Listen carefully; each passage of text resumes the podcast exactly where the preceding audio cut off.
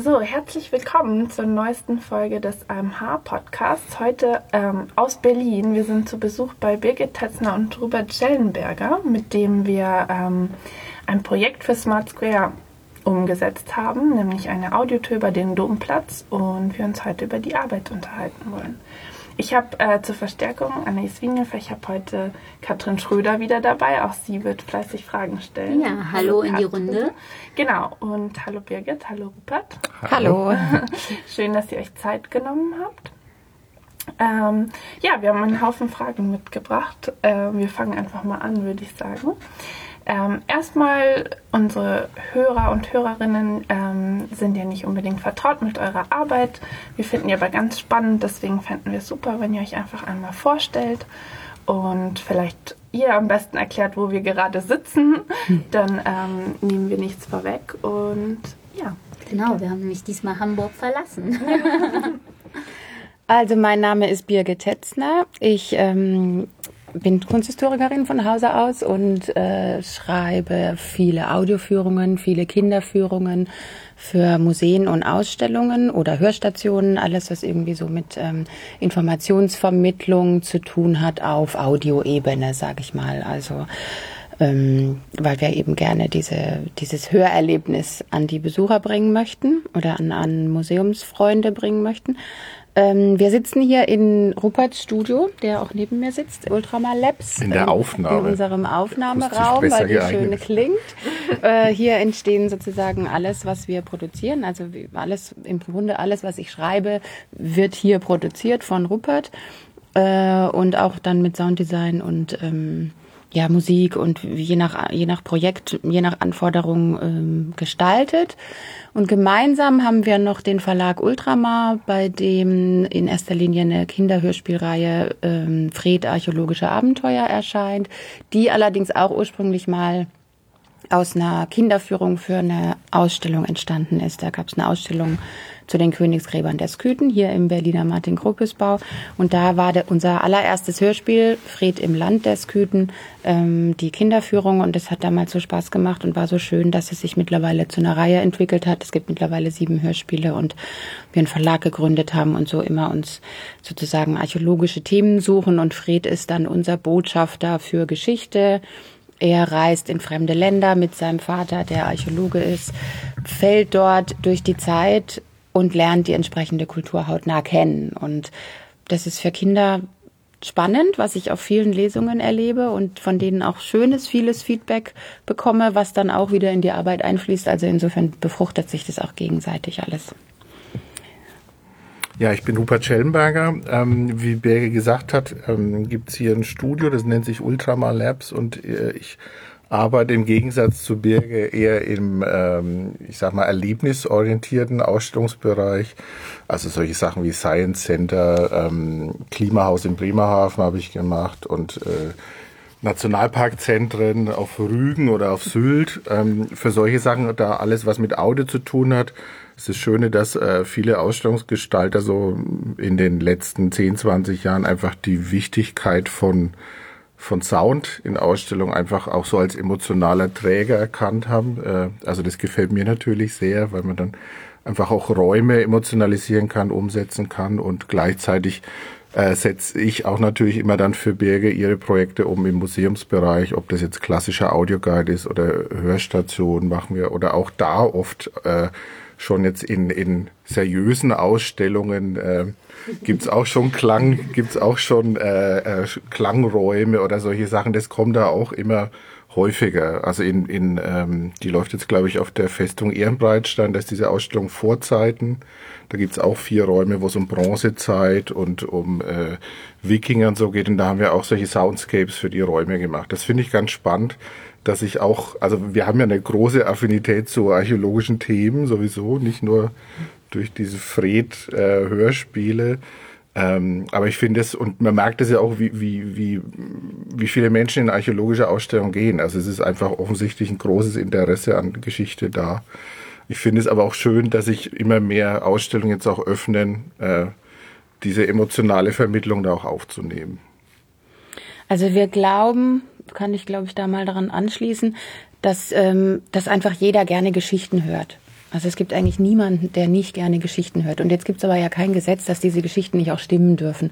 Also wir haben so für uns ein bisschen, oder wir arbeiten eigentlich immer so, dass wir Geschichte in Geschichten verpacken. Also dass wir ähm, versuchen, alles, was so zu vermitteln ist oder alles, was ein Museum oder eine Ausstellung oder äh, was wir vermitteln möchten an Informationen, dass man das in irgendwie so einhüllt, dass es für den Hörer eben toll ist, zuzuhören. Und es fängt damit an, dass man es auf verschiedene Stimmen verteilt. Also dass man es vielleicht ein bisschen wie ein Feature aufbereitet oder sehr journalistisch aufbereitet.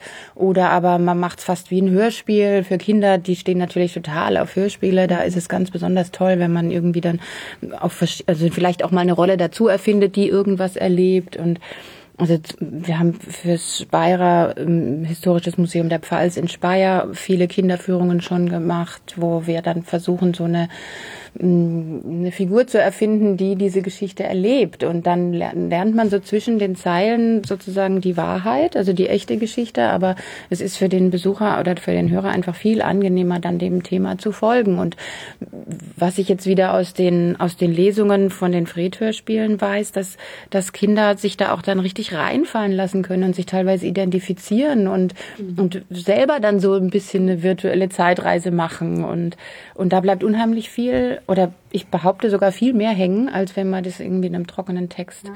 bekommt. Und, äh, und Erwachsene wollen das vielleicht nicht immer so zugeben, aber im Grunde ticken die immer noch genauso. Die wollen eigentlich auch eine Geschichte erzählt bekommen. Das merken wir, wenn sich die Erwachsenen auch die Kinderführungen ausleihen unter dem Vorwand, dass sie ja wissen müssen, was ihre Kinder hören. Aber natürlich ist es für die auch spannender.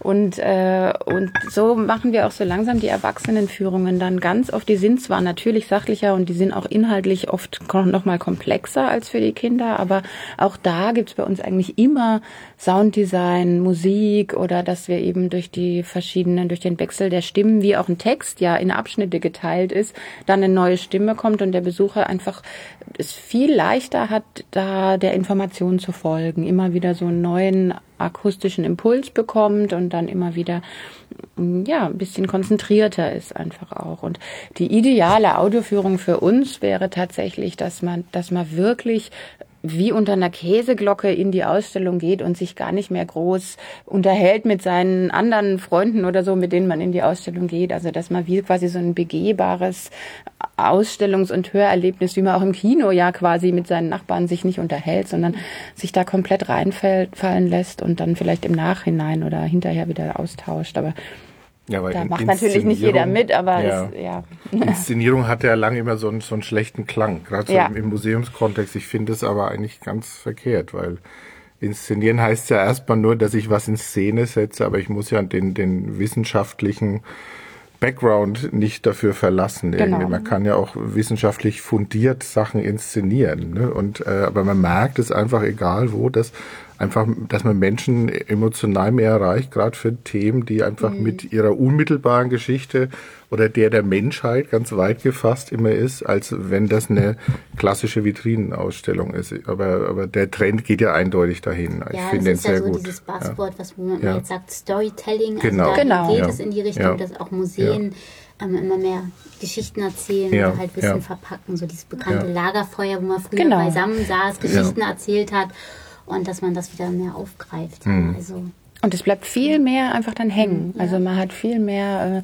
äh, ja, Impulse, an die man sich dann wieder erinnert und das Wissen hängen bleibt. Und, und letztlich, es will ja niemand in der Ausstellung die Besucher belehren, aber trotzdem wollen wir ja alle was lernen. Also wir wollen das aber auf eine schöne Art. Und, und ich glaube, die Besucher gehen, gehen dann glücklich aus einer Ausstellung, wenn sie so ein mhm. Aha-Erlebnis hatten, wenn echt was hängen geblieben ist. Aber eben nicht auf so einen belehrten Ton, sondern eher als ein Erlebnis. Das das einen so ein bisschen weitergebracht hat oder irgendwie ein Fenster im Kopf geöffnet hat oder vielleicht auch Interesse für ein Thema geweckt hat, was man vorher gar nicht erwartet hätte, dass man sich da reinfallen lassen kann.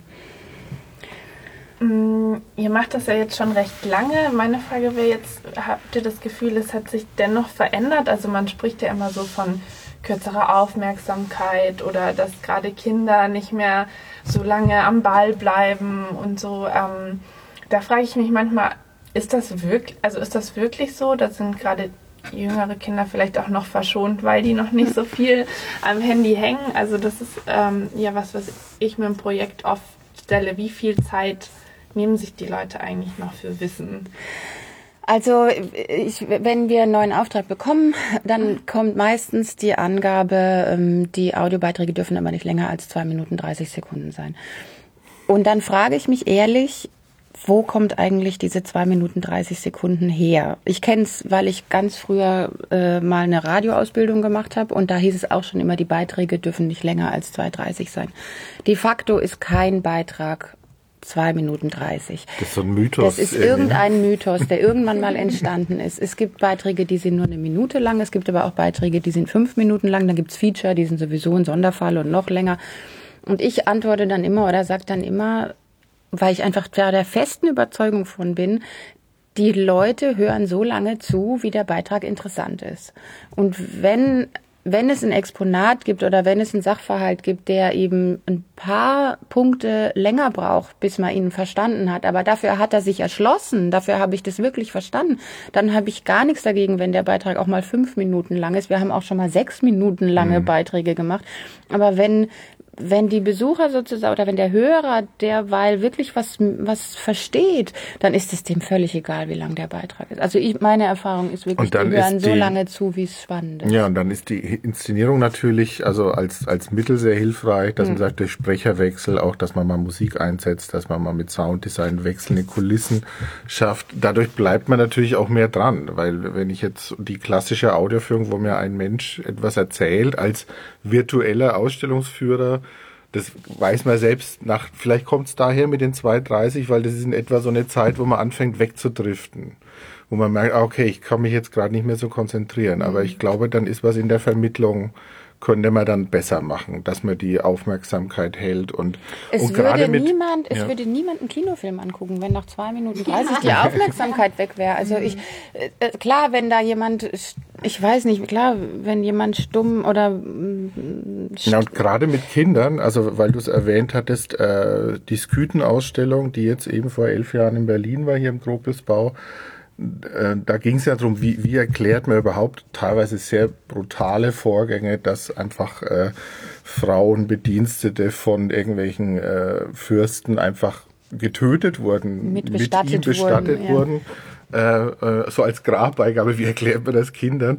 Und, und ähm, da ist ja Birge sehr, sehr schnell auf diese, auf diese Fred, also dass Fred da reist und Skütenkinder kennenlernt.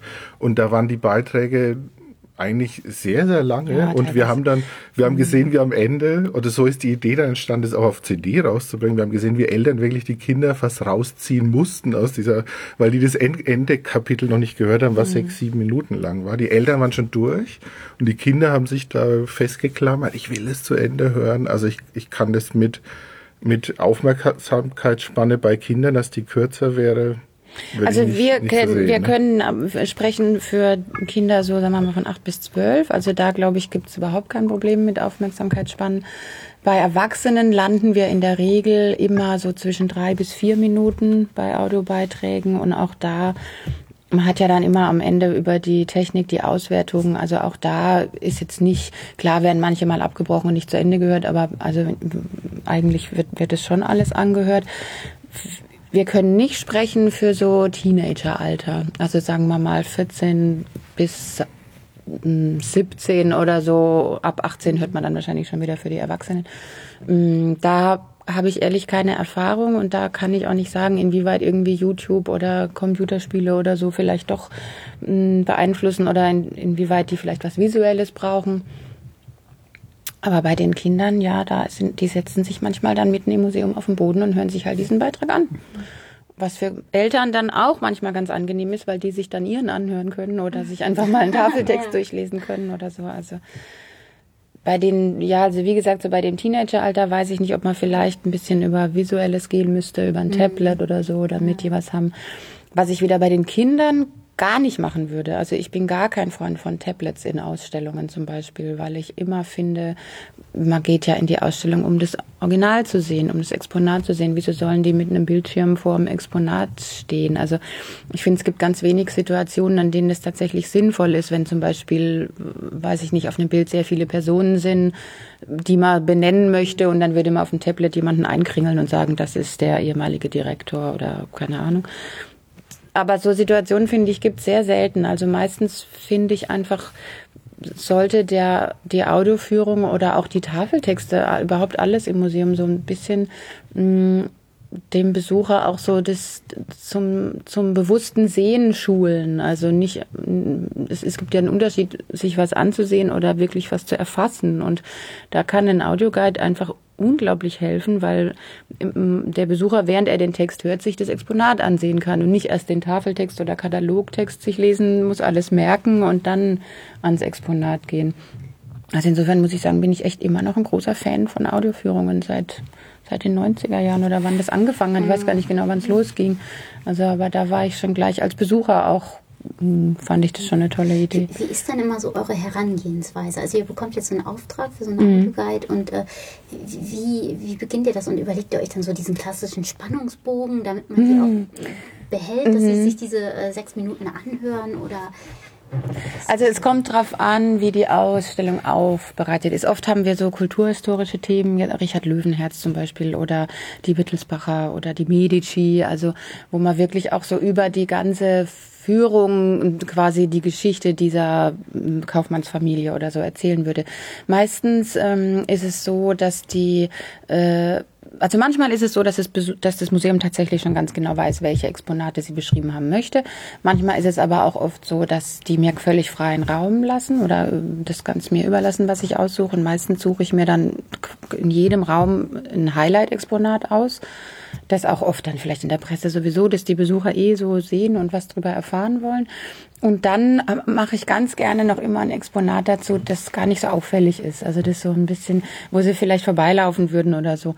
Und dann, ich gucke so, dass es in jedem Raum ein bis zwei, manchmal drei, je nachdem wie die verteilt sind, Exponate sind, dass es sich auch so gleichmäßig über die ganze Ausstellung verteilt und dass man eben, ja, zum einen die Highlights die dann wegen denen die Besucher wahrscheinlich kommen, äh, bespricht und aber auch so ein paar Details sich nochmal überlegt oder so ein paar Kniffe bringt und ähm, ja, damit haben wir eigentlich ganz gute Erfahrungen. Also zu überfrachten würde ich es dann auch nicht. Also wir landen so bei Gesamt, in der Gesamtlänge eigentlich immer so zwischen 70 und 80 Minuten, weil wir auch davon ausgehen, dass nicht alle Besucher alles anhören. Also das kann man auch nicht verlangen, aber trotzdem erleben wir, dass es getan wird.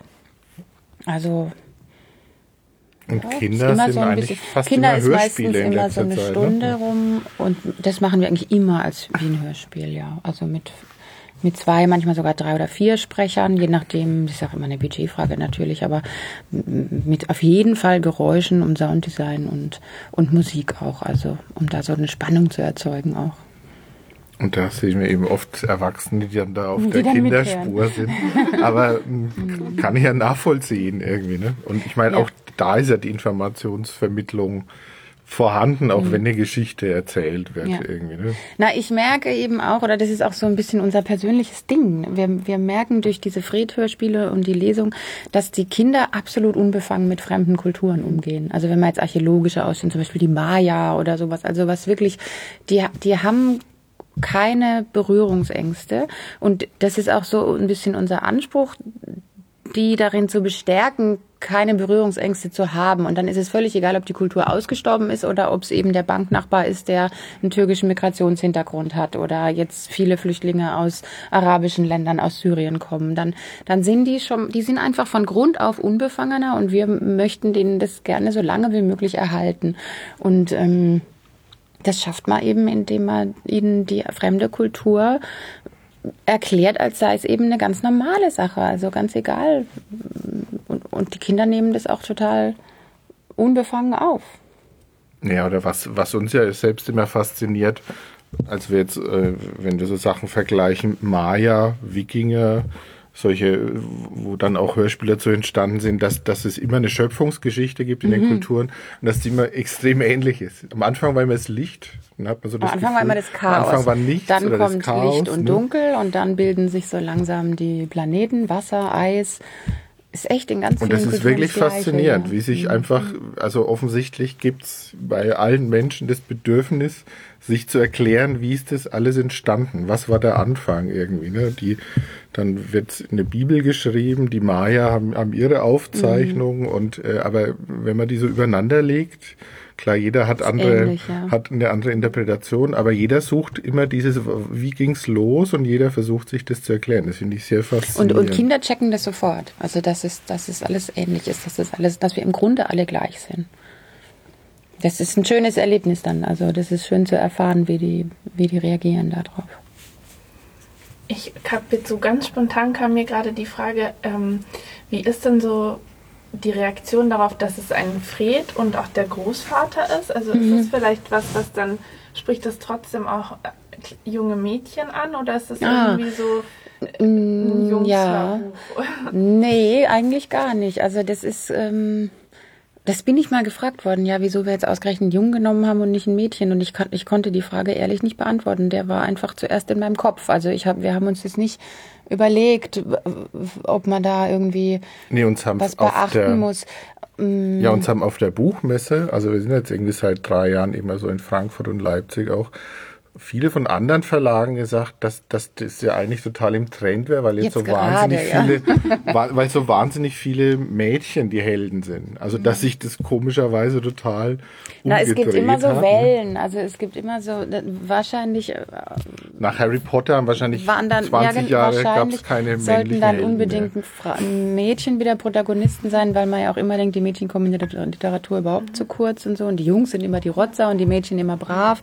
Also das stimmt schon, da, da passiert einiges. Also wir haben uns das nicht überlegt, ehrlich gesagt. Und ähm, wir, aber wir haben ganz viele Mädchen, die auch gerne Fred ja. hören. Also das, ähm, vielleicht ist es andersrum schwieriger. Vielleicht, wenn es ein Mädchen als Protagonist wäre, vielleicht wären Jungs da ein bisschen komischer. Aber ehrlich kann ich, also Gibt es bestimmt Studien zu, kann ich nicht sagen.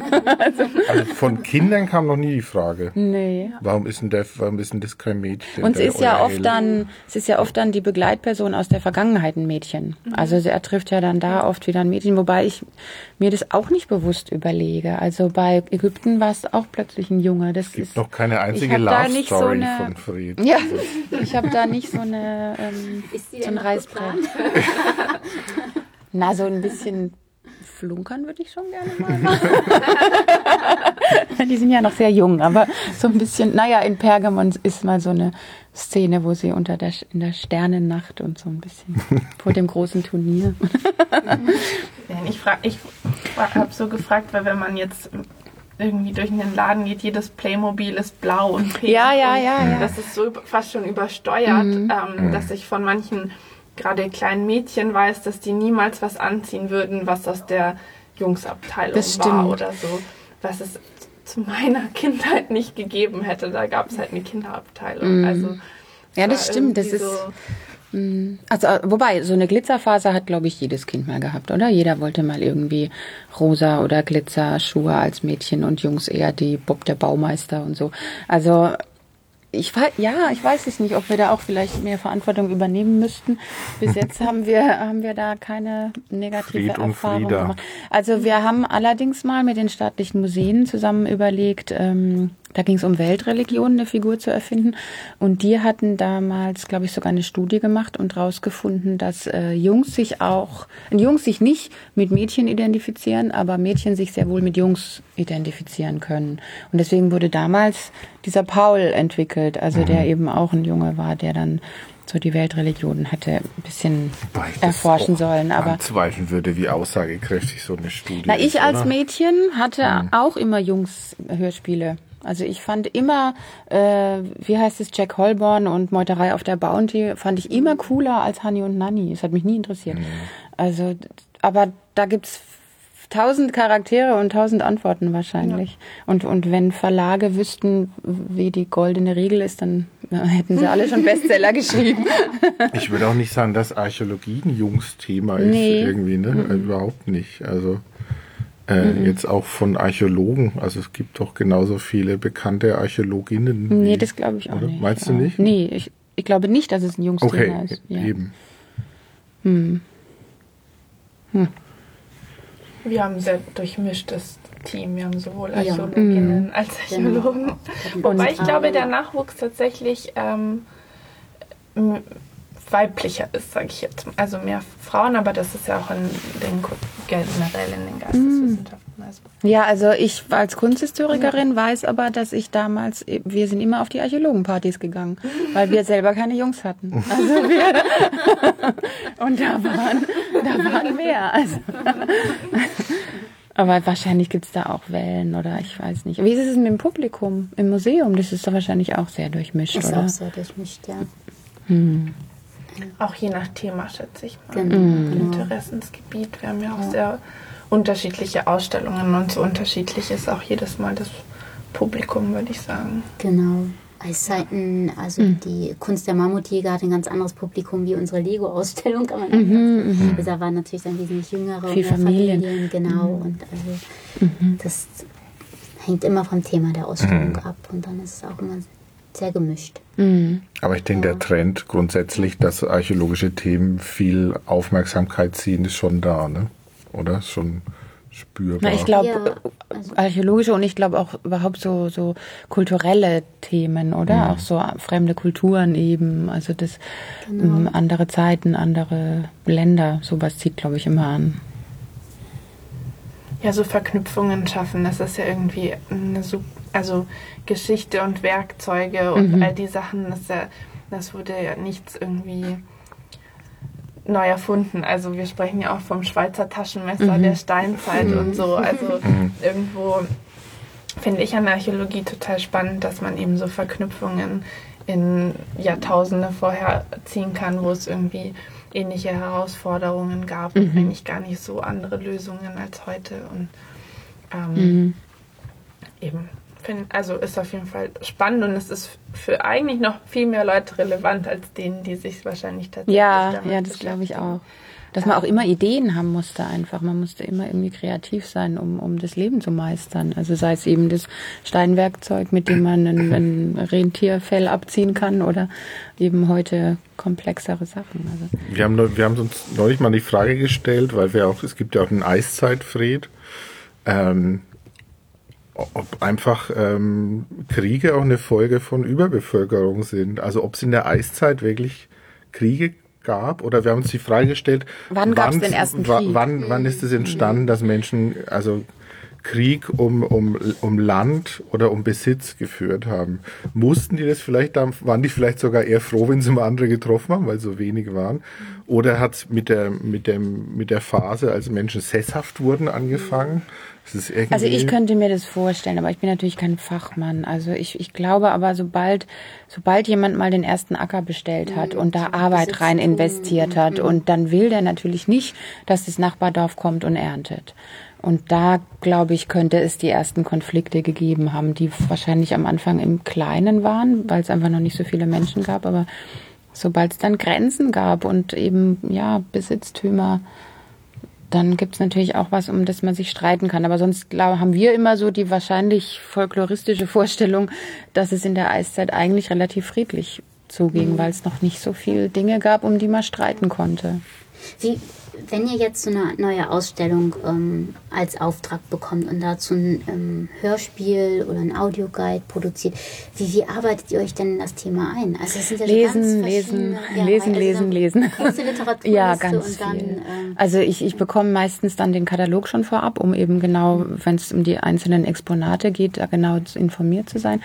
Aber ich, ich gehe immer, der erste Gang ist immer in die Bibliothek und alles zum Thema ausleihen. Und dann aber auch verschiedene Medien, also von, mhm. von Katalogen oder wissenschaftlichen Büchern bis hin zu DVDs oder auch Kinderhörspielen zum Teil. Also oder ein Geoheft oder sowas. Also ich versuche wirklich so viel wie möglich zu lesen, um, um erstmal diese, das alles zu verstehen und, und mir reicht's nicht äh, nur die, also ich, was natürlich dumm ist, ich wäre viel schneller fertig mit der Arbeit, wenn ich wirklich mich nur von Exponat zu Exponat und mhm. nur die Info vom Museum nehmen würde.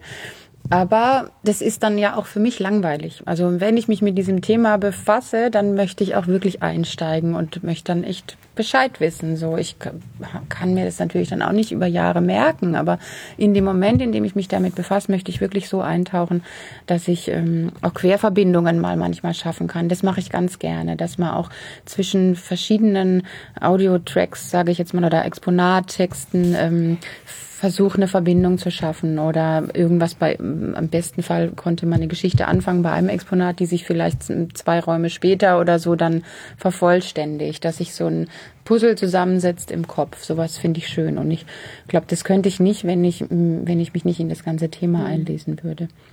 Dann ist der große Vorteil äh, natürlich, dass ich die Wissenschaftler dort am Museum direkt auch fragen kann, wenn ich irgendwas nicht verstehe.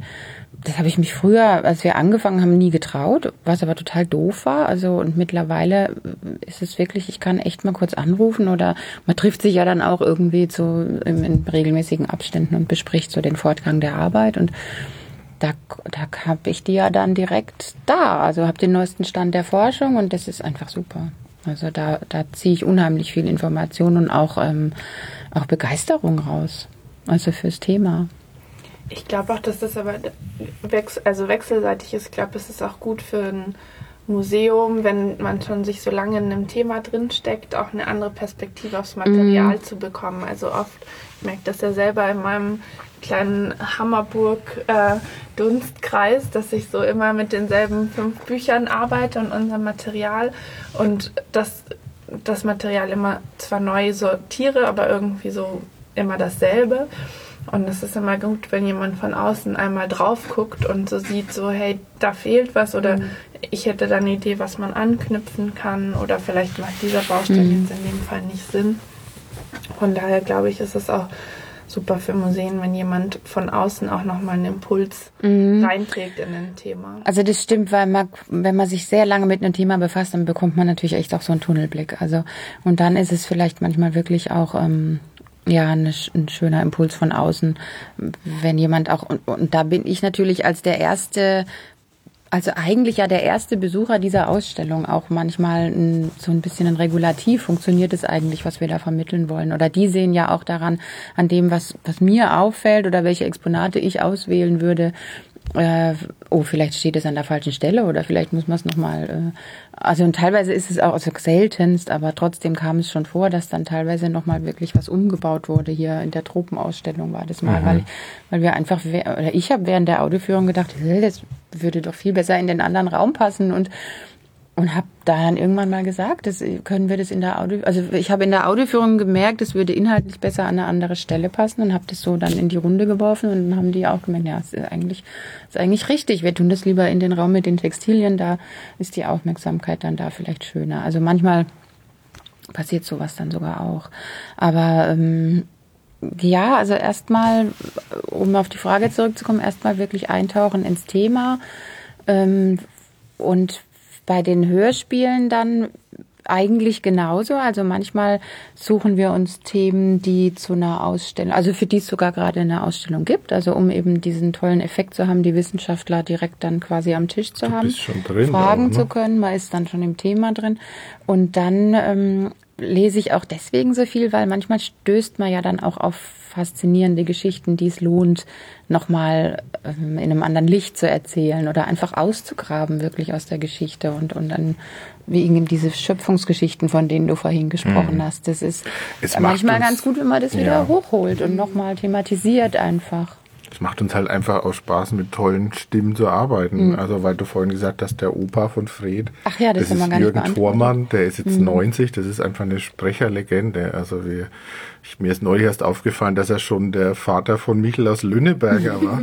das ist halt der dienstälteste deutsche Synchronsprecher. Er hat, er hat einfach, einfach eine unglaubliche Stimme und er kann unglaublich erzählen. Und wenn der einem quasi die, die Schöpfungsgeschichte der, der Wikinger erzählt, dann hänge ich da auch als Erwachsener dran irgendwie. Ne? Und das macht uns einfach unglaublich Spaß, also mit, mit solchen Leuten halt auch zu arbeiten. Und, äh, und da geht auch viel Zeit ins Land, bis wir uns entschieden haben, wer was spricht. Also gut, bei den Hörspielen sind jetzt die Rollen zum Teil dadurch, dass es eine Serie ist, schon besetzt, aber auch bei Audioführungen finde ich, ganz wichtig zu überlegen, welche Stimme sagt was. Also es ist nicht, also man kann nicht alle Sprecher alles sagen lassen. Also man muss, finde ich, auch so ein bisschen, oder wir achten immer so sehr auch auf den Charakter dann von, von diesen Rollen, selbst wenn es nur Sachtexte sind. Aber es gibt einfach Stimmen, denen hört man irrsinnig gerne zu. Die mhm. können einfach alles vorlesen aber meinetwegen einen Sachtext nicht strukturieren oder so. Dann muss man jemanden finden, der einen Sachtext so lesen kann wie einen spannenden Roman. Also und und das findet man. Also man, man muss sich da, also wir machen uns immer ganz lange Gedanken und klar spielt da auch immer so ein bisschen die persönliche Vorliebe mit. Jeder hat auch so ein paar Sympathiestimmen einfach, aber ich finde, es ist ganz wichtig, da jemanden auszusuchen, der auch für diesen Text dann passt. Also damit fängt eigentlich die Arbeit dann immer du, an. Du meinst, es ist nicht nur die Popularität, man nee, sagt ja nicht nur, wir nehmen den jetzt, weil man den kennt. Ne? Manchmal ne? kann auch ein unbekannter Sprecher einfach toll Sachverhalte erklären. Mhm. Also wir merken auch manchmal, wenn wir jemanden irgendwie ausgewählt haben, weil er eine tolle Stimme hat, dass der eigentlich gar nicht den Inhalt vorliest. Der liest einen tollen Text oder das klingt toll, was er liest, aber er, er gliedert es nicht so. Also es kommt einfach nicht so der Inhalt rüber. Mhm. Und bei manchen merkt man aber, dass die auch wirklich selber meistens Interesse haben am Thema und es dann auch so lesen, dass man wirklich gut folgen kann. Und, und wie findet man die? Gibt es dann so ähm, Castings oder. Manchmal gibt es sogar Castings, aber es gibt natürlich unglaublich viele Sprecherdateien, in denen man schon Sprechproben sich anhören kann oder es bewerben sich auch viele. Und dann sind es auch oft bei uns immer wieder die gleichen, weil wir dann da, also wenn man gut schon mal zusammengearbeitet hat, dann besetzen wir dann ähnliche Stimmen mhm. oft auch immer wieder neu. Also, aber ich freue mich auch immer wieder, wenn wenn es irgendwie sich mal jemand bewirbt, von dem man irgendwie vorher gar nicht dachte, oder den man gar nicht kannte. Also es muss ja. gar nicht immer eine berühmte Stimme sein. Ja, also der wenn Standort. Jetzt der Nachwuchs zuhört, dann ja, womöglich. Also wir sind eben, was du sagst, wir sind in Berlin auch echt verwöhnt natürlich. Hier sind viele Sprecher, hier sind ja auch zwei oder drei, glaube ich, oder vielleicht sogar in mehr Hamburg schon auch. Ja, ja, natürlich. Synchronfilm, große, aber Hamburg, München, Berlin sind mhm. eigentlich die die Ballungszentren jetzt für Sprecher, würde ich mal sagen, oder? Viele Theater in Berlin, das ist einfach auch ein Vorteil. Mhm. Auch Leute, die am, an, äh, der Schaubühne als Schauspieler sind. Oder es ist einfach wahnsinnig viel. Also man weiß einfach, es gibt bestimmte Menschen, man ist halt irgendwann auch vernetzt, die man anruft, ich brauche jemanden mit einem Wiener Akzent und dann kriegt man genau. eigentlich in der Regel dann innerhalb von einem Tag irgendwie zwei, drei Schauspieler, die in Berlin leben, aber einen Wiener Akzent haben. Das ist schon ein großer Vorteil irgendwie vom Standort hier. Ne? Das stimmt, ja. Hm. Merkt man ja auch immer, wenn man sich, wenn man sich Hörbuchverlage anhört, dann wissen wir, also zum Beispiel Hörbuch Hamburg hat natürlich viele Hamburger Sprecher so und, und, da sind wir dann manchmal auch neidisch auf ein paar Stimmen, die wir gerne hier so in Berlin auch hätten. Also es gibt dann immer, je nachdem, wo produziert wird, weiß man schon immer, das ist eher der Sprecherkreis und hier ist es der Sprecherkreis. Das Profis hören an den Sprechern, wo, wo es produziert wurde meistens, ja. Ja, ähm, ich fände es ja unglaublich spannend, nochmal zu hören, wie wir zueinander gefunden haben. Also, also ganz involviert war ich ähm, zu Beginn des Projekts noch nicht, weil es ist ja vor allem dein Projekt, Anais. Ähm, ja, äh, wie, wie, wie kamt ihr denn zueinander? Also das ist ja so ein bisschen auch an mir vorbeigegangen. Ich schwebe da ja immer eher meinen Kanälen, dass ich die alle bediene und befülle und äh, auf einmal habe ich gehört, oh, es soll ein, ein Hörspiel geben zum, zur Hammerburg, zum Platz. Und es waren ein bisschen zwei Sachen. Zum einen war es Michael Merkel großer Fred-Fan mhm. und versucht schon sehr lange ähm, ein gutes Thema zu finden, äh, das wir ihm erzählen lassen können. Und so kam das. Und zum anderen war es irgendwie so, dass ich selbst großer Audio-Fan bin, aus verschiedenen ähm, Gründen. Zum einen höre ich es einfach gerne, also es ist eine Art Wissen ähm, aufzunehmen, die ich sehr gut kann. Also ich leihe mir oft den Audioguide aus, vor allem weil ich viel auch so Sachen mir anschaue wie Kirchen oder Architektursachen, wo jetzt eben keine Exponate sind, sondern wenn du zum Beispiel durch die Sagrada Familia ähm, spazierst und ähm, überall hingucken kannst, ist es einfach eine Riesenhilfe, wenn dir jemand sagt, guck dir aber mal genau das Fenster an und dir so eine Geschichte dazu erzählt. Ähm, und das ist, ich bin eben nicht äh, zu 100% mit dem Smartphone aufgewachsen. So, ich kann ganz gut damit um, aber eigentlich habe ich auch ganz gerne die Augen und die Hände frei. Und da finde ich einfach Audio eine super Sache. Ähm, es nimmt auch Barrieren, also sei es jetzt irgendwie, wenn man noch nicht so gut wie Kinder lesen kann oder ähm, nicht so gerne liest oder so. Also das finde ich super und von daher war für mich irgendwie sehr schnell klar, ähm, dass das ein digitales Medium ist, was ich gerne ähm, ins Projekt bringen will. Und so hat das eine zum anderen ge gefunden irgendwie, ähm, dass ich gesagt habe, ja, eigentlich eine Audiotour im öffentlichen Raum, warum nicht? Und ähm, so standen wir dann mhm. irgendwann im Bischofsturm und haben uns den Platz zusammen angeguckt. Genau. Haben Berlin nach Hamburg geholt. Ja. mir, zu mir kam der Anruf von Herrn Merkel eben, der genau. gesagt hat, hier, wir planen was zur Hammerburg und was könnte man da denn machen? Und dann haben wir lange überlegt, weil er eben Fred-Fan war, ob wir womöglich Fred da über die Hammerburg oder über diesen Platz schicken haben das dann aber verworfen, weil wir einfach viel größeres Publikum ansprechen wollten, das nicht nur so auf Kinder oder Familien begrenzen wollten. Uns auch die Schwierigkeit gewesen wäre, ähm, man hätte ja bei jedem Audiotrack erstmal erklären müssen, wer ist dieser Fred eigentlich. Und das hätte einfach zu viel Zeit genommen und dann auch Aufmerksamkeit. Also wir wollten eigentlich gleich ins Geschehen und nicht erst irgendwie groß. Es gibt doch keinen Rundgang. Es gibt keinen Rundgang, ne? genau. Deswegen hätte man nicht. Äh, und wir wussten auch nicht, gibt es irgendwie einen Tafeltext oder so, an dem man das erstmal erklären kann, oder steht es im Internet oder steht es in der App oder. Also es war einfach, es hat einfach nicht so richtig gepasst. Und ich glaube, das ist jetzt eine gute Lösung, dass wir eher so ähm, allgemeingültige, zwar auch featureartige Hörspiele gemacht haben, aber die einfach einen viel größeren ähm, Publikumskreis ansprechen und ähm, so erstmal einsteigen. Und wer weiß, also das Projekt geht ja weiter, vielleicht kann man irgendwann mal eine Kinderführung oder den Fred irgendwie hinterher schieben. Das ist alles ja nicht äh, vom Tisch. Also man kann ja da weiterdenken, aber ich glaube, jetzt so als Einstieg war das erstmal die bessere Lösung, es so zu machen. Ja. Wir haben lange hin und her überlegt, tatsächlich auch hm. viel gesprochen, weil ähm, also vor allem Herr Merkel, aber auch ich wollten das irgendwie nicht so ganz loslassen mit dem Fred, waren aber einfach sehr gebunden an die Zielgruppen, die wir nun mal am Platz haben und auch so ein bisschen an diesen Gedanken, dass wir den Leuten, die Leute jetzt auch nicht überfrachten wollen. Wir haben nicht eine Stunde wie jetzt in einem Museum oder eineinhalb, sondern wir haben so gesagt eher eine Viertelstunde, halbe Stunde so als Rahmen anfangs gehabt und ähm, dementsprechend auch einfach einen anderen Rahmen gehabt, in dem wir das so packen mussten. Aber ich bin sehr glücklich mit dem Ergebnis, das wir jetzt haben. Also es ist auch nicht so, dass es nicht für Kinder ähm, folgbar wäre oder so. Also mhm. vielleicht nicht für die Kleinsten, aber es ist auf jeden Fall ein Format, was auch ein Kind gut hören kann, würde ich sagen. Und wie darf ich mir das jetzt vorstellen? Also ihr habt euch wieder die ganzen Hammerburg-Kataloge genau, und genau.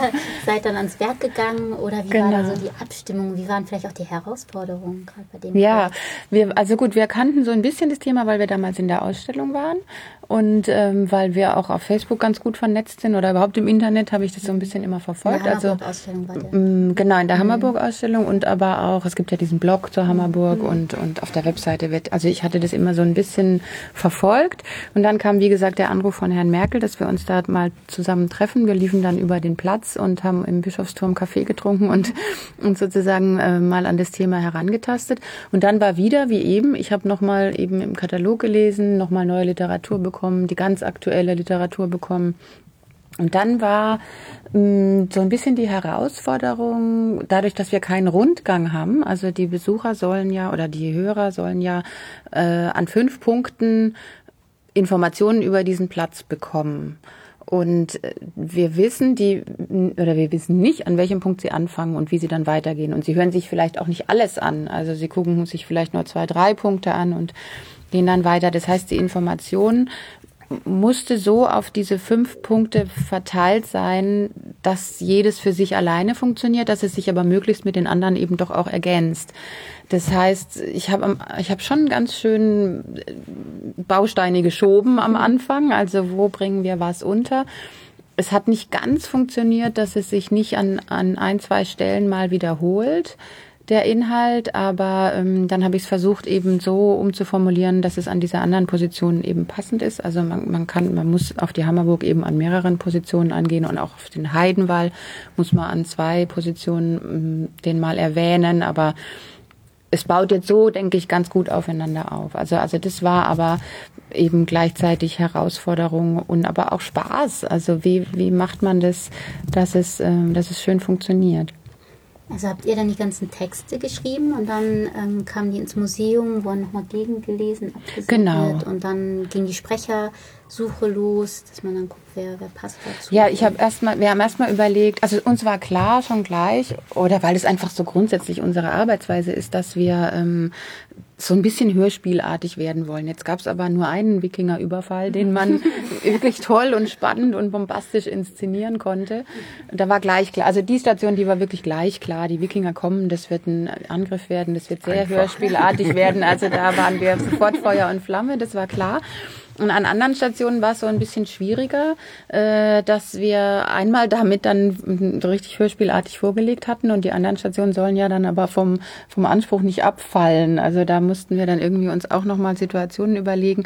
Und das hat aber, denke ich, dann auch ganz gut geklappt, dass wir versucht haben, mit Klangcollagen zu arbeiten oder auch tatsächlich die aktuelle Lärmkulisse, sage ich jetzt mal, so ein bisschen mit einzubringen, weil man weiß ja nicht, wo die Beiträge angehört werden. Wenn Vielleicht jemand, auch offline, also abseits von Ja, Platz wenn jemand zu Hause Netz, am oder? Schreibtisch auf der Webseite sich das anhört, braucht er diese Stadtkulisse so ein bisschen auch.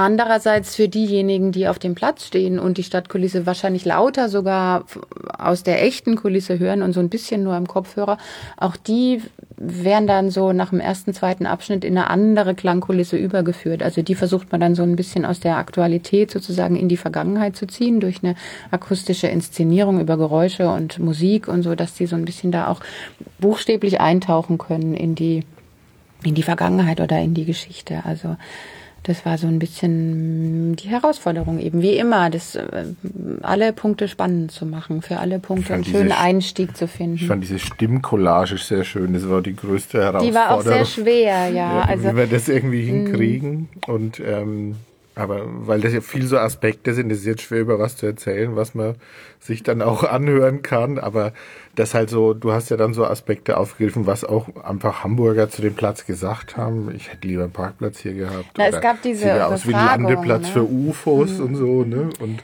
es gab diese, äh, ähm, ich sage immer Besucherbefragung, so heißt es nicht, ähm, Bewohnerbefragung ja. oder so. Also Hamburger wurden gefragt ähm, in einer Online-Initiative, was sie denn mit diesem Platz, der nur jahrelang ein Parkplatz war, ein trauriger Parkplatz war, muss man sagen, äh, was sie sich denn für diesen Platz wünschen. Und es gab die Idee, dass dort ein Neubau entsteht, irgendein Firmengebäude. Äh, und ähm, dann kamen aber die Archäologen und haben diese tollen Funde da rausgegraben. Und dann war also, denke ich, schnell klar, man muss das irgendwie thematisieren und der Neubau ist jetzt nicht mehr so prickelnd. Und dann war diese Besucherbefragung. Und da hätte ich mir gewünscht, dass ich noch mehr ähm, Aussagen finde, aber die waren nur schon so lange her, das hat man online nicht mehr gefunden und ich, also aber eben, was du gesagt hast, dieses der Landeplatz für UFOs, das war wohl tatsächlich eine Aussage und dass auch manche sich dann den Parkplatz weiter gewünscht hätten. Und deswegen kam die Idee, diese, diese Station äh, so ein bisschen einzuführen mit dieser Klangcollage, als würde man über den Platz gehen und so ein paar ähm, ähm Aussagen wie so eine im Vorüberschreiten quasi auf auffangen kann. Und es klingt, oder wenn man das sich auf dem Papier irgendwie so zurechtlegt, dann ist es relativ einfach und dann kann sich das auch jeder schnell vorstellen. Aber die Umsetzung, die ist dann gar nicht so leicht, weil wir wollten ja nicht irgendwie fast eine Minute nur Aussagen hören. Das soll ja relativ schnell gehen und es soll auch ein bisschen abstrakt gehen, fast ein bisschen künstlerisch durchwirkt sein mit Geräuschen und dass die sich überschneiden, lauter leiser werden und dass man da so ein bisschen also der Besucher oder der Hörer dann so ein bisschen in die Situation gezogen wird. Aber ich denke, es ist ganz gut, hat ganz gut geklappt. Also uns hat das Ergebnis dann ganz gut gefallen am Ende. Ich hoffe den anderen auch. Ich war da ja gar nicht dabei in Hamburg. Also ich, ich kenne jetzt die, die, die reale akustische Vermüllung am Platz überhaupt nicht. Also ich, ich habe, ich kenne natürlich Fotos und das ist ja schon eine ziemlich Straße. befahrene mhm. Straße, ne? vierspurig, glaube ich sogar. Also da ist es, denke ich, auch wenn man sich so auf, auf den hinteren Bereich vom Platz zurückzieht, schon laut. Ich denke, wir haben es jetzt eher dezent gefahren, weil wir eben ja davon ausgegangen sind, irgendwann hört sich das jemand auch dort an. Und dann haben wir die quasi den akustischen Layer aus der Hörszene plus den echten. Und das ist wahrscheinlich dann irgendwann too much. Und äh, ich glaube, so ist es jetzt irgendwie eine ganz gute Lösung. Wahrscheinlich ist es beschönigt im Moment, so wie es im, ja, im, im Hörspiel ist. ist irgendwie. Ja, man hört ja auch Möwen und ich glaube, auf dem Platz würde man die Möwen Ach wahrscheinlich doch, das ist ziemlich nah noch am Es Wasser, ist sehr nah, aber der Verkehr ist sehr laut. Also ich weiß ja. nicht, ob man die in echt ja, die kommen ja näher. Da macht hört, man also. Pause und isst mhm. sein Brot und dann kommen da sicher auch, in Hamburg gibt es überall Möwen. Ja, von unserer Seite war die Herausforderung eher so in so kurzer Zeit diese eben auf sehr viele Jahrhunderte lang gestreckte Geschichte irgendwie zu packen. Mhm. Und das ist ja auch das, womit wir dann an euch herangetreten sind, weil klar, Ausgangspunkt ist die Hammerburg und noch vielleicht Ansgars Ankunft und der Wikingerangriff, aber man kann, auch wenn da in gewisser Weise vielleicht die Archäologie aufhört, nicht aufhören, da die Geschichte zu erzählen, weil gerade wenn man am Platz jetzt ist, sieht man da nicht nur den Wall als Stahlkonstruktion, sondern man, man sieht diese Kissen und man sieht die Zeit, die da ist. Also es sind ganz viele räumliche Dinge, die sich immer noch irgendwie heute zeigen und wir wollten die halt nicht außen vor lassen. Das heißt, wir mhm. sind dann ähm, mit irgendwie so ein gewisser Weise vielleicht auch böse gesagt Kuddelmuddel an mhm. Geschichte an euch herangetreten, ähm, weil wir irgendwie in wenig viel erzählen wollten und auch müssen, finde ich. Ähm, und die Herausforderung war, das so zusammenzulegen. Also was sehe ich? Was sind tatsächlich Punkte, die jemand, der sich am Platz anhört, vor sich haben kann und über die er stolpern kann und dann vielleicht auch was wissen möchte und was davon ist wirklich relevant für die Gesamtgeschichte. Und da haben wir im Vorhinein, als wir diese fünf Punkte uns überlegt haben, also auch mit Herrn Professor Weiß lange überlegt, auf was wollen wir uns beschränken, weil eigentlich könnte man wahrscheinlich 20 Punkte am Platz finden. Ähm, was wollen wir erzählen, was müssen wir erzählen? So, das war von unserer Seite so dieses lange Vorab hin und her überlegen. Wir haben ja auch Sachen aussortiert. Also ja. eine Sache ist dann auch tatsächlich rausgeflogen, weil es wirklich nicht so richtig gepasst hat oder womöglich in einen größeren Zusammenhang nochmal gestellt werden muss. Und auch da war aber wieder der Punkt, weil du jetzt gesagt hattest, diese, diese Leuchtkissen, das ist was, was sofort ins Auge springt. Also da war absolut klar, das muss natürlich thematisiert werden. Was hat's mit diesen Kissen mhm. auf sich? Während die Stahlwelle, die die, denke ich, fallen auch jedem auf, aber ich glaube, es fällt nicht jedem auf, dass die so einen Grundriss ergeben. Also das war jetzt wieder was, wo wir gesagt haben, das muss erwähnt werden, damit, also das muss quasi erklärt werden und aufmerksam gemacht werden darauf, dass das nicht dieser eine Stahlwall ist, der einem vielleicht gleich ins Auge springt, sondern dass da an der anderen Ecke noch ein kleinerer ist und über der Straße nochmal ein kleinerer. Also dass man da auch dann eben so Details nochmal ein bisschen in Fokus rückt. Mhm. Ja, ähm, das Hörspiel erscheint ja jetzt auch ähm, zweisprachig, Deutsch-Englisch. Ähm, genau. Wieso habt ihr ähm, ja noch das Englische dazu genommen? Das war mir ganz wichtig, weil wir einfach, also wir erzählen die Gründungsgeschichte Hamburgs in gewisser Weise. Ähm, generell mit dem Projekt Smart Square ist das ja so unser Ziel, dass mehr Leute über die Bedeutung des Platzes wissen. Und da können wir nicht die Riesengruppe von zum einen Touristen, aber auch überhaupt Hamburger und Hamburgern, die nicht Deutsch sprechen, irgendwie ausschließen. Ähm, das tun wir sowieso schon zu teilen ähm, mit anderen kleinen Projekten und da war es mir ganz wichtig und ich fand dann auch super den Impuls, dass wir die Dateien auch als Transkript mit auf die Seite nehmen, weil das auch nochmal, also man muss sich immer bewusst machen, mit, man öffnet eine Tür, man schließt eine mit jedem Medium und das war einfach eine gute Möglichkeit, zumindest die Tür so ein bisschen wieder aufzumachen für Leute, die halt vielleicht nicht hören, also die nicht auszuschließen. Mhm. Und äh, wie, wie, findet man jetzt letztendlich die Audiodateien? Also was habt ihr euch da überlegt? Ähm, mehrere Sachen. Ähm, zum einen sitzen wir jetzt heute hier. ich hoffe, dass ähm, wir auch Lust geweckt haben, ähm, sich die anzuhören, egal wo man ist. Das, das war ja auch ganz wichtig. Ähm, und zum anderen ganz klassisch wie bei alle, alle Sachen, die in Smart Square passieren. Ähm, wir haben verschiedene Dienste am Platz, die die ausspielen. Also wenn man da sitzt, dann wird man automatisch über ähm, Beacons, das ist so eine Bluetooth-Technologie, darauf aufmerksam gemacht, unter anderem, hey, hör mal hin, wir haben hier was, klick hier drauf ähm, und du landest auf unserer Seite.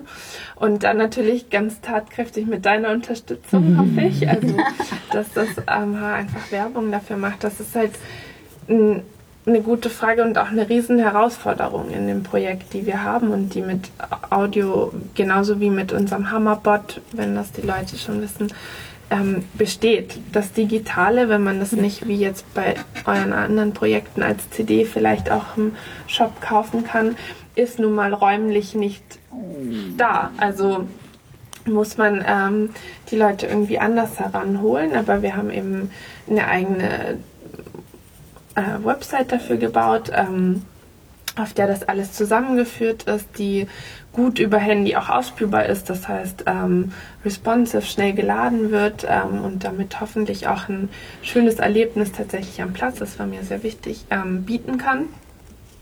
Und wir probieren es aus. Wir sind ja in unserem Smart Square Projekt in einem Labor und äh, können es nur ausprobieren. Und ich finde, es ist dennoch ein wichtiges Medium, was wir produziert haben, was nicht verloren geht über das Projekt hinaus, was ich hoffe, ähm, sich weiter verankern lässt, weil die Geschichte der Hammerburg viel zu wenig ähm, zu finden ist und mhm. dass eine Spur mehr ist. Ich denke doch auch, dass irgendwann, wir waren, als wir dort auf dem Platz standen, haben wir es ja live erlebt quasi, dass Stadtführungen kamen oder Kinderführungen kamen, wahrscheinlich, es hat so aussehen, als seien das Schulklassen gewesen, die ähm, erzählt bekamen, dass da in dieser Bäckerei der Bischofsturm stand. Und nun wissen wir ja, die wir darüber gearbeitet haben, dass es eben nicht der Bischofsturm oder der Turm eines Bischofspalastes war, sondern äh, ein Teil des Stadttores von Hamburg. Und da vor Ort haben wir schon gesagt, das muss, diese ganze Information muss jetzt ganz schnell auch in die Reiseführer. Also und oder eben an die Schulen, dass die Lehrer, wenn sie mit ihren Schulklassen Ausflüge machen, dass sie dann richtig erzählen oder selber die Information wissen. Und ich denke, so nach und nach wird es sicher alles sich dann irgendwann mal ins Gedächtnis einschleifen. Aber ich glaube, das ist immer mit neuen Erkenntnissen die Herausforderung, wie bringt man dann quasi das Wissen in die Gesellschaft. Ja, also ich, ich bin ganz begeistert, dass ihr euch auch so für Audio entschieden habt mhm. und das auf diese Art und Weise jetzt dieses Wissen zu vermitteln. Ähm, mhm. ja, und auch, dass ihr so an die Barrierefreiheit gedacht habt, dass man sagt, gut Deutsch, Englisch, mhm. das Transkript noch auf die Webseite packt. Ähm, ja.